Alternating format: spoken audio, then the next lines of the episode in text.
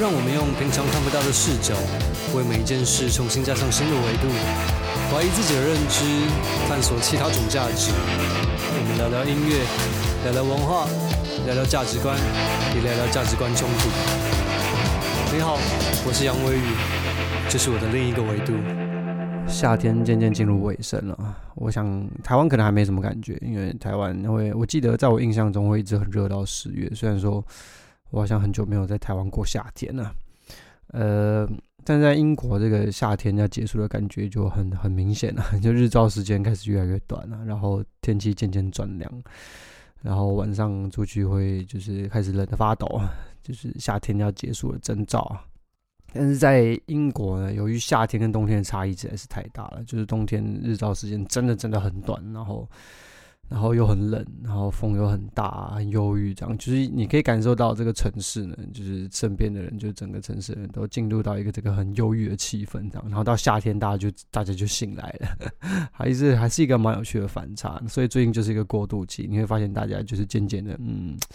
有一点这个颓废的感觉出现了，你就知道夏天快要结束了，这气氛非常明显。以后如果大家有机会来，可以感受一下。你我相信你夏天来跟冬天来来到欧洲，这个气氛是完全完全不一样的，非常有趣。好啦，那回到重点，今天我们就来讲一下如何看待自己的作品这件事情。会想要讲这个，是因为我发现绝大部分我接触到，不管是来问我问题、请教我的，或是朋友介绍的，或是刚好认识到在台湾做音乐的朋友。诶，还蛮多都会遇到这样的问题，就是不知道该用什么样的心态去面对自己的作品，或者是拿着作品去面对别人的时候，应该用什么样的态度，呃，来呈现自己的作品。我不是指表演哦，我可能就是意思说，你可能在播自己做的 demo 给你的朋友听的时候，或者给身边的人听的时候，你应该用一个什么样的态度呢？你应该要觉得哦，这个东西很菜，你可以多给我一点指教吗？这种。呃，这种态度，还是就是你觉得这个东西很棒，你想要跟你的朋友分享，或是你觉得自己很屌，想要跟别人分享，其实都是可以的。那这个没有什么对或错的问题，只是我们就今天就来分析一下这个心态。而且我觉得要怎么样用一个呃用什么样的心态去看待自己的作品是比较健康的。那就跟这个 podcast 这个系列一直到现在第十八集，其实我不得不承认，绝大部分都是我个人的感受。所整理出来的一些心得，所以呢，我一直都不敢确定，就是我自己是对的。然后有时候会把东西拿出来讲，把一些人拿出来干掉，是因为我并不是因为我知道自己一定是对的哦，是因为我刚好确定他们是错的。这是一件非常不一样的两件事情。我没有觉得我的论点一定都是对的，我只是刚好确定有些人讲的话绝对是错的。那今天这节内容也不例外，也是我自己个人整理出来的一些心得，然后跟大家分享一下。其实我个人呢，我从很小的时候开始写歌，真的是很小。我小时候就是拿吉他，拿吉他乱弹乱唱。然后我觉得从以前到现在这段时间，呃，最大的变动就是我从，就是譬如说我要怎么面对我自己的作品，或是当我拿我自己的 demo 给别人听的时候，或是给老师听的时候，或是给身边朋友听的时候。我觉得我最大的转变是呢，我从以前比较担心大家会怎么看我做的作品，一直到现在，我其实最担心的是我自己会怎么看我自己的作品。我觉得会担心别人怎么看你的作品，其实是一件很正常、非常正常，就是一般人性都会有的问题。因为尤其你当当你还不是一个经验丰富的音乐工作者的时候，你一定会担心，就是你的品质好不好啊，到底好不好听啊，有没有乱搞啊，听起来会不会很瞎啊，等等。就是基本上这些问题呢，其实都归总为一个问题，就是你还没有足够的信心，相信你自己做出来的作品是好的。这其实从头就是只有这一个问题而已。那这个信心的问题，其实里面成分当然就掺杂了很多有的没有的东西。就比如说，你可能担心的是听觉品质，可能听起来不够成熟，声音不够脆，不够干净，不够专业等等。那这就是比较 engineer 的呃的部分，就是比较耳朵的部分，偏听觉的部分。然后另外一个部分呢，就是我觉得比较多人忽略的事情，就是。呃，你会担心，是因为你心里面其实是有一些期望和目的的，所以你其实有希望，呃，这个作品能够带给你一些什么，或者是你可以从这个作品中得到一些什么，所以你会担心，是因为你担心你这样的作品其实不会让你得到你想要的期望或者是目的，这是比较多人就是不太敢讲，但却是很事实的 的一个原因。那以上当然就是几个比较主要，大家会拿自己的作品出来检查的原因，因为我们毕竟都是需要在这个世界上生存的，所以我们多少一定都会有一些目标、跟目的、跟期望在作品上。所以我觉得第三个原因其实是最主要、最主要的原因。大家要拿作品出来检查的原因，其实是因为第三个。那另外前面两个关于自信心的这个部分，当然也是一个很重要的问题。但是我觉得这个这个问题其实是很好排除的，反而是你的目的跟你的期望这件事情是很容易会。把这个期望跟目的摆在一个不正确的地方，导致你在整个做音乐的过程，跟你这个发行作品，跟安排整件事情和在执行的过程中，你都会觉得很痛苦，因为你一开始的目标就放在一个，诶，不是那么容易达成的一件事情上，所以导致你会觉得你在做的每一件事情都是失败的，因为你并没有感受到你朝着你的目标越来越近。当然，其实我也是一个常常检查自己作品的一个人，而且我是一个几呃几乎可以说是有点强迫症的那种人。我就是可以一首歌听一整天，听个几百次这样。我就是那种人，就算我已经做完了，我还是会一直听，一直听，一直听，一直听到自己都想吐那那种。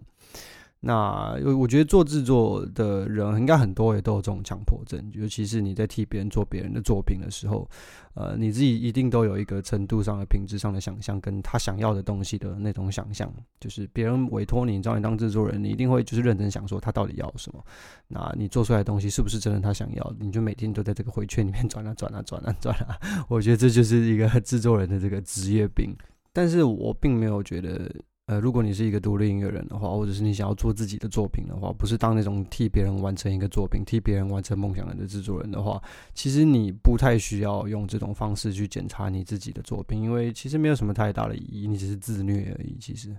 那其实这几年呢，除了接工作赚钱之外呢，我其实一直都有在做一些有的没有的奇奇怪怪的作品，可能都没有很完整，可能也就一两分钟一个短短的 demo，然后想要尝试出一个我自己觉得呃适合我自己的风格，或是。下做决定一个我自己想要做自己作品的方向，但是我一直都还没有完成这件事情。对，那我也还在努力的朝这个方向之中，所以我也其实也常常拿自己的作品出来检查。那我也常常拿这些作品问一些身边的朋友啊什么的等等的。那其实我也自己也感受到一些心理上的冲突跟压力，跟一些觉得不太舒服的地方，所以我也我也有一些心得，就是呃当。看待自己的作品的时候，应该用什么心态？或者是拿作品给身边的好朋友听的时候，应该问，应该要有什么样的心态？所以呢，其实其实有三个我最常问自己的问题，就是当我在听自己的作品的时候，我觉得大家其实也可以想一下，我到最后把一些我觉得不重要的问题都已经筛选掉了，就是纯粹自找麻烦，你根本得不到什么解答的一些问自己的问题都删掉了，只留下了三个问题。第一个问题呢，就是。你自己喜不喜欢？这个问题其实非常非常难回答，因为有时候你会。这个心态就是，当你在问自己说这首歌你自己到底喜不喜欢的时候，其实心里的感受其实是五味杂陈的。所以你其实不一定能真的可以达到你自己想要的那个答案。就是你说不定连你自己都不知道你到底喜不喜欢，这个事情其实还蛮常发生的。我不得不承认，就连我自己都是。当我自己做出一首歌，就是你要我说这是什么风格的歌，我其实也讲不出来。就是这是什么感觉的歌，就是，就是怎么说就是怪嘛，因为就是你们做自己觉得做了一种之前。过去从来没有人做过的风格，那也完全不知道如何定义这样的风格。当然，自己在听检查自己的作品的时候，第一个想的当然就是这个风格我自己喜欢吗？啊，这是一个很难以得到答案的问题，所以就衍生出了第二个问题。那第二个问题呢，其实是就非常好感受到啊，其实你自己应该就可以非常容易的做出实验，也就是当你拿你的作品给你的家人或是朋友，可能是一个未完成的作品，就是个 demo，也去给他们听听看，看他们有什么感受，问他们一下的时候，在那个时候，那个当下的你，你有觉得骄傲吗？你有没有一丝丝的觉得骄傲？如果你完全没有觉得骄傲的话，我觉得可以蛮确定，你基本上就是。这首歌不是你的痛，就是你其实没有这么喜欢这首歌。你做出这首歌可能是有其他的原因，你觉得这样的歌比较容易会卖，或者是你觉得这样的歌才会比较多人喜欢，而并不是说因为你自己觉得这样的歌很棒，你自己觉得这首歌呃很适合自己，就是自己的风格等等的。就是你你没有发自内心的，你不一定要有一个原因。喜欢一首歌可以完全不需要原因，但是你到底知不知道你喜欢自己做的这首歌 or not？我觉得，当你把这个作品拿给身边好朋友听的时候，你当时那个当下的感受，就是正在播那一两分钟的时间，或是那两三分钟正在播那首歌的时间，你心里的感受其实是很难骗到人的。对，所以我觉得这是一个很好的指标，让你自己发现你到底喜不喜欢自己做出来的东西的一个方式。所以身边的好朋友其实是很重要的，家人也是，尽管他们完全不懂音乐，那也没有关系。那这个问题以后基本上就解决掉第一个问题嘛，就是你自己喜不喜欢这件事情，这很重要。因为如果你到最后才发现你已经走了一段路了，才发现这不是你想要做的事情，这不是你想要做的风格，你等于要砍掉重练。我没有在开玩笑，因为你做的不是偶像。如果是偶像的话，你这张发 rock 失败，下一张可以做电子继续干。但是如果你是一个独立音乐人的话，你的重点是艺术和作品的话。这样子干的话，你会做很多白白工，真的会做很多白工。所以其实这件事情，嗯，说重要也蛮重要，说不重要，你当然也可以无视它啦。就像台湾很多音乐工作者一样，你说他们真的喜欢自己手上做的东西吗？我我非常怀疑，因为有些人我当然就是认识啊，我知道他们就就是什么样的人喜欢听什么样的歌，但他们做出来的歌是完全另外一种。但这就是赚钱，这就是工作，就是养家活口，那不一样。但是。他们做的作品不好吗？也没有不好，也很精致，也很厉害啊。所以，那我觉得第三个最重要的问题，你要问自己的问题，就是你这个作品和你一开始设定的理念，就是当你当当初你下定决心要出来当一个艺术家的时候，你想要传达的理念，或是你这个作品的系列，或是你这张专辑，或者是你最近的主题想要传达的理念之间的连接性够高吗？而且是不是有和你过去曾经想要传达的理念有所冲突？如果有的话，就请你不要这样做，或者是你可能要想一下，你是不是真的要认真的调整你的方向。因为如果你现在出了新的作品和你过去的作品之间的理念或者是传达要讲的事情是有冲突的话，你在未来操作的过程中，你自己会非常的尴尬。我不得不说，你自己会不知道该说些什么。当你和你的群众互动的时候，你自己会反而会觉得你自己好像在骗人一样。所以，我觉得这个心态其实也是打击这个创作的一个嗯蛮大的问题。因为我觉得其实大家一直最近。也不是说最近啊，一直以来就华人世界一直都忽略就是心理问题。那我觉得艺术家也是，其实艺术家最应该要注意的其实是心理问题，因为你的心理状态决定了你会做出什么样的作品，以及同时也决定了你的事业是不是可以一路走下去。因为最重要其实到最后都是心理状态跟你的心态。但是这件事情并没有就是被大家受到足够的重视，所以嗯。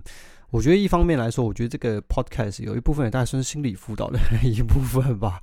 虽然说就是技术的问题，厉害人太多了。就是你想要学技术的话，台湾已经有很多老师都很厉害，然后网络上有很多课程，大家可以去学习学习。但是关于一些心态的事情上，从来没有认认真讲过。那我觉得这对艺术家来说也是不太健康的。所以我们讲了这几个问题来问你自己，当就是在你听你自己的歌的时候，或者是把你的歌拿给家人朋友听的时候的这几个问题，我们再回头看，一开始你会想要检查自己作品的原因吗？第一个就是一开始有讲，呃，就是你担心你会有恐惧，然后总而言之就是缺乏自信心。那这一题要怎么解呢？其实这个心态非常容易哦，因为。你还记得我们不久前，呃，的有一集有在讲 micro niche 这件事情。每个人都应该要找到自己的小池塘，然后在自己的小池塘里面当那条大鱼。呃，这在这个逻辑来看的话呢，其实在于你成为一个独立音乐人或者独立艺术家的这个过程中，其实全世界最了解你的群众的那个人就是你，全世界最了解你自己的那个人也是你，最了解你自己的作品的那个人也是你。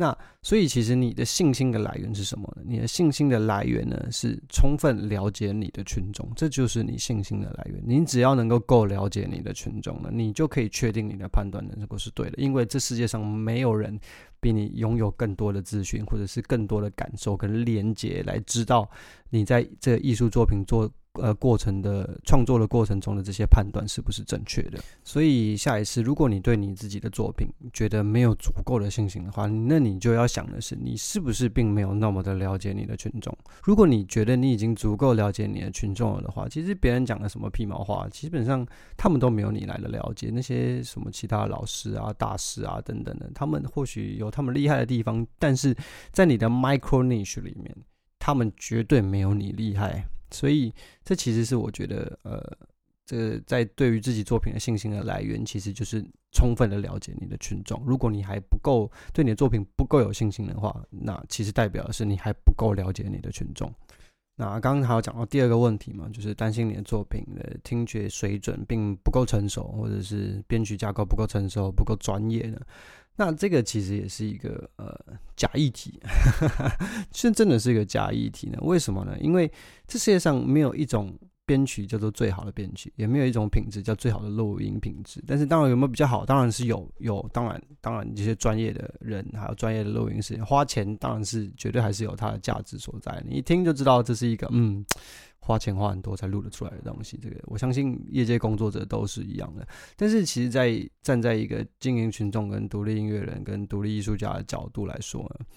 这完全从头到尾都不是一个重点。因为你从零开始培养你的群众的时候，你的群众的水准说不定其实也是零。会喜欢你的那个群众，就是喜欢你这样的听觉的群众。他对于听觉上的要求，可能也没有听那些像是古典音乐或者是电影配乐那种很夸张，或者像很爆炸的流行音乐那种很夸张很。饱满，然后很脆亮的那种听觉，他们就不是喜欢那种听觉的人，并不是说你的听觉比较粗糙就一定比较不好，并没有。大家回去可以去听 Nirvana。就是 Nirvana 以前那最一开始最红的那一张，那这个录的真的是有够烂哎！但是谁在乎？因为美秀，我跟你讲，美秀就是美秀集团第一首歌《卷烟》。我们说刚听到的时候，我也是觉得一开始听也觉得这个录的也太烂了吧？这跟我高中的时候录的差不多烂。但是那真的是一首屌歌。我那时候听完这首歌，我真的超爆炸傻眼的。然后那时候我在英国，还跟我在英国就认识的台湾朋友播给他们听，说：“哎、你听这一团，这样超扯的啊！”但是他们录的好不好？真的是。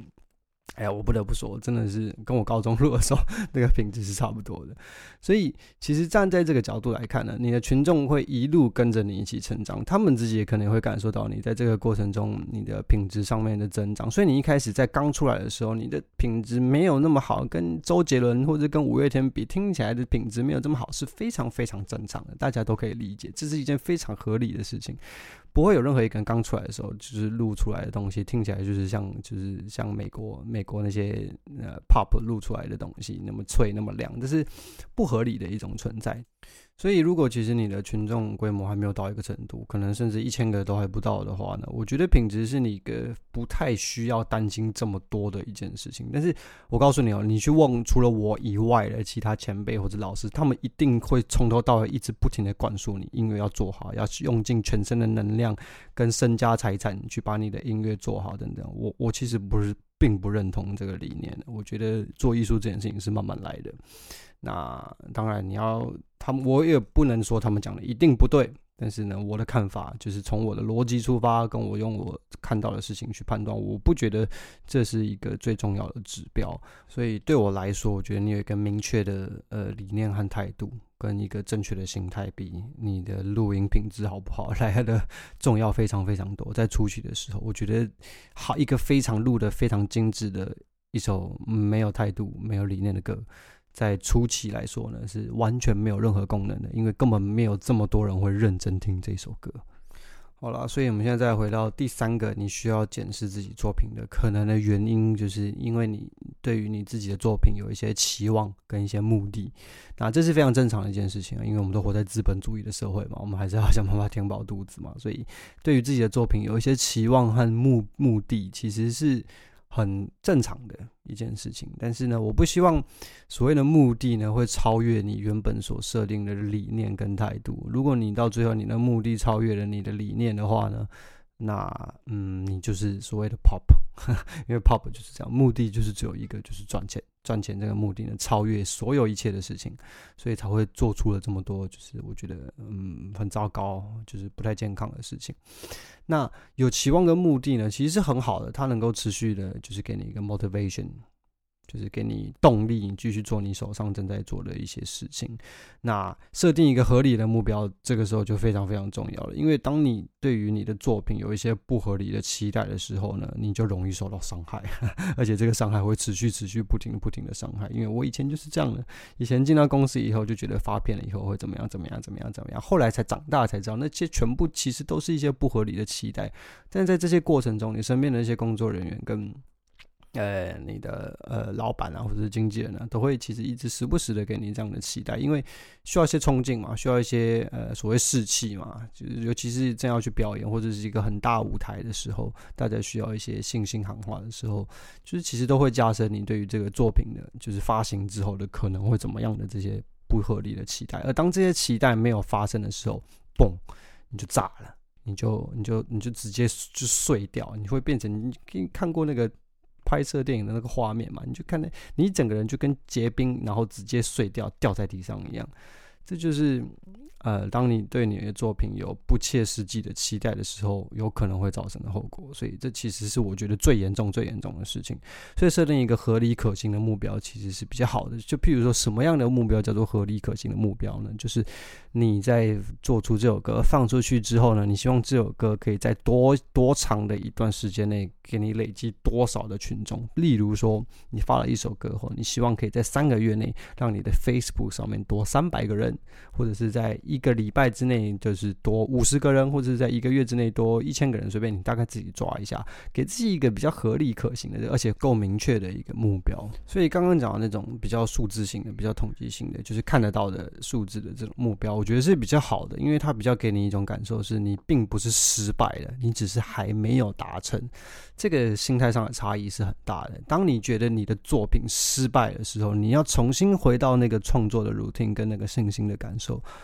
我会花很长很长一段时间，因为我自己就是这样。我花了很长一段时间才重新有信心开始探索我自己觉得自己想要做的音乐。因为我觉得我小时候想做的音乐就是失败了。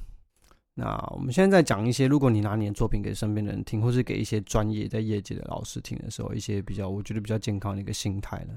首先，第一件事情我觉得很重要，就是如果你问的是属于专业部分的见解，就是听觉录的好不好呢？或者 mixing 怎么样怎么样，或者 mastering 怎么样怎么样，这些比较专业，就是它其实是用科学在分析的一些事情的话呢，就是呢，除了这个以外，那个人讲的其他事情，请你完全忽略。因为我遇过很多这种状况，就是我去问一个老师，因为我知道他是可能是 mixing 相关的专业。那我就听着他问他这首歌的 mix 怎么样，然后他讲完他的 mix，他就开始跟你说，你这首歌的方向怎么样，不太对啊，不会中啦，巴拉巴拉巴拉巴拉，台湾人不喜欢听这种啦，歌词怎么样，怎么怎么怎么的，台湾的呃前辈很喜欢这样，他们觉得就是他们有义务，就是嗯告诉你一些事情，尽管他自己也不太确定他自己讲的这些事情到底对不对。所以呢，如果你是寻求专业部分的见解，就是你去找这个老师，你就只是想要让他讲知道他对于你这首歌的 mixing。是怎么样的话，但他一定会跟你讲一大堆跟 mixing 无关的事情，请你完全无视这些有的没有的事情。我说真的，但是你不要讲出来，不要白目，不要讲出来，就听着听着就好了。就是你就当是陪老人家这个呃打发时间，好不好？那另外建议就是关于挑人的部分，如果你想要问别人对于这首歌的感觉，而不是所谓的专业见解，就是听觉品质这方面的见解，你纯粹问的是感觉的话。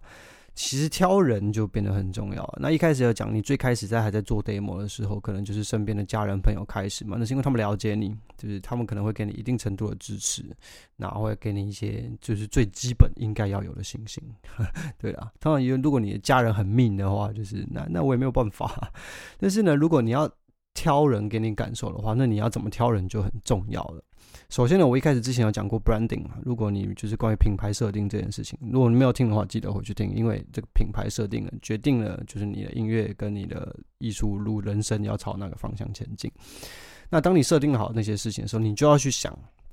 你一开始去给这些人听的这些人呢，是不是和你想设定的那些那个小小的 micro niche 有什么相似的特质？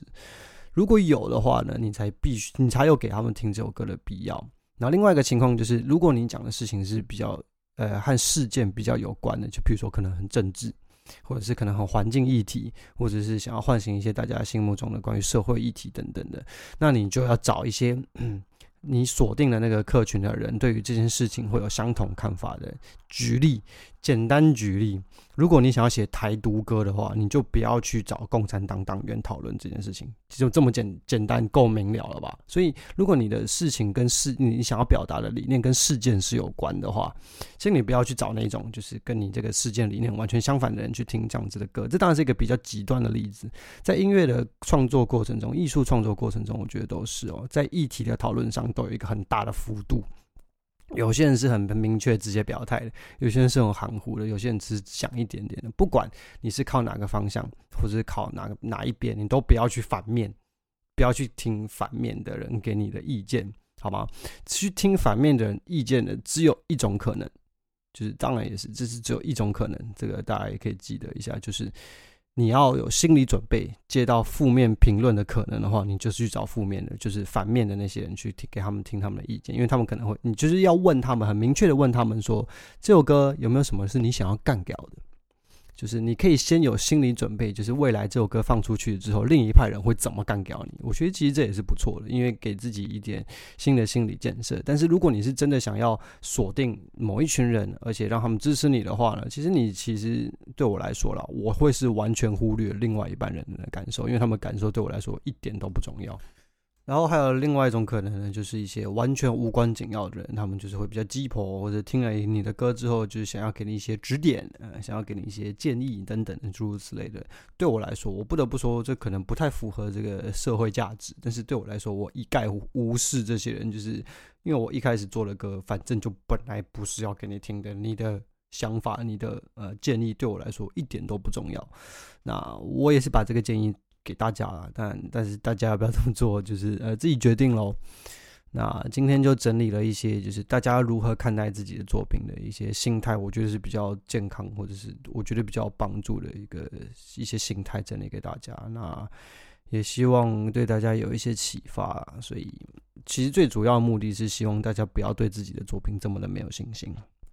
不管你的作品的水准是在什么样的程度，或是你是一个刚起步，或是已经做了一段时间的人，都不要因为一个人，或不管这个人是路人甲乙丙丁还是业界大咖，呃，对你的作品讲了一句话，然后就把你打成个低能儿，就是不要让这种事情发生。那因为我看过非常多 这种情况发生，很可惜，也非常觉得嗯很遗憾呢。好了，那今天的内容应该就差不多到这边啦。如果你有什么意见、有什么感想，或者是有什么话想要对我说呢，在我的网站里面都有一些我的联络资讯，可以和我约时间讲讲电话，或者是可以写信给我，或者是你可以到独立音乐岛这个社团里面和大家分享。因为通常你的问题呢，就是大家的问题，所以请大家不要害羞，好吧？那我们就下周见了。我是杨威宇，See you。